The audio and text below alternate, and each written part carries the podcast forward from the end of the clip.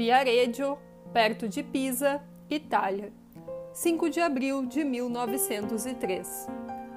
Perdoe-me, caro e prezado Senhor, o lembrar-me só agora com gratidão de sua carta de 24 de fevereiro. Estive todo esse tempo indisposto, embora não doente, mas opresso por uma fraqueza parecida com influenza e que me tornou incapaz de fazer qualquer coisa. Finalmente, não vendo melhoras, vim para as margens deste mar do sul, cuja caridade já me valeu uma vez. Mas ainda não estou bem. Custa-me escrever e assim o Senhor deve tomar estas poucas linhas como se fossem muitas mais. Deve naturalmente saber que toda carta sua vai me alegrar. Mostra-se, porém, indulgente com as respostas, que talvez o deixem mais de uma vez com as mãos vazias. Com efeito, e em última análise, é precisamente nas coisas mais profundas e importantes que estamos indizivelmente sós. E para que um possa aconselhar ou mesmo ajudar o outro, muito deve acontecer. Muitos sucessos favoráveis devem ocorrer. Toda uma constelação de eventos se deve reunir para que uma única vez se alcance um resultado feliz. Quero falar-lhe hoje apenas de duas coisas. Primeiro, da ironia não se deixe dominar por ela, sobretudo em momentos estéreis. Nos momentos criadores, procure servir-se dela, como de mais um meio para agarrar a vida. Utilizada com pureza, ela também é pura e não nos deve envergonhar. Ao verificar, porém, que se familiariza demais com ela, temendo uma intimidade excessiva, Volte-se para os objetos grandes e graves, diante dos quais ela se encolhe desajeitada.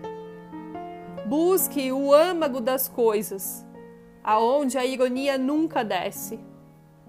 E ao sentir-se distarte com que a beira do grandioso, examine ao mesmo tempo se essa concepção das coisas deriva de uma necessidade de seu ser sob a influência das coisas graves, com efeito, a ironia ou o abandonará por si mesma, se tiver sido algo de ocasional, ou então se reforçará, caso lhe pertença como coisa inata, num instrumento sério, enquadrando-se no conjunto dos meios com o qual o Senhor deverá moldar a sua arte.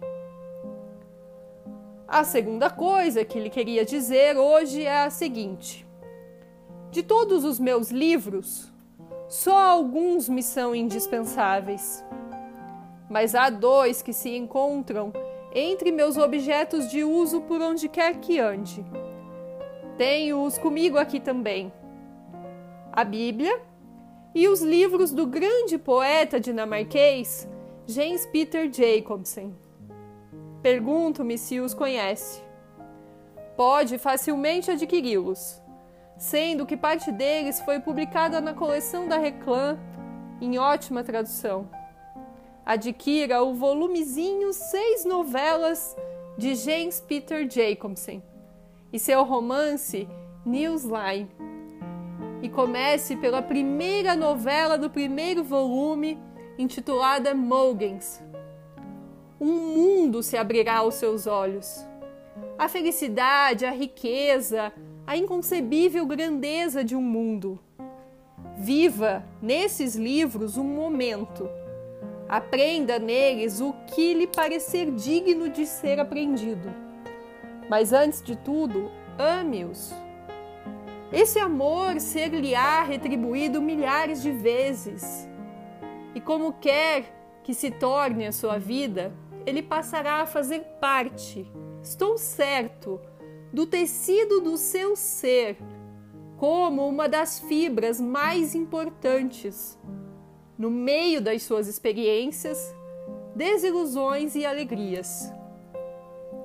Se eu tivesse de confessar com quem aprendi alguma coisa acerca da essência do processo criador, sua profundidade e eternidade, só poderia indicar dois nomes: o de Jacobsen, este poeta máximo, e o de Auguste Rodin, o escultor que não tem igual entre todos os artistas de nossos dias. Que tudo lhe suceda bem em seus caminhos. Seu Reiner Maria Rilke.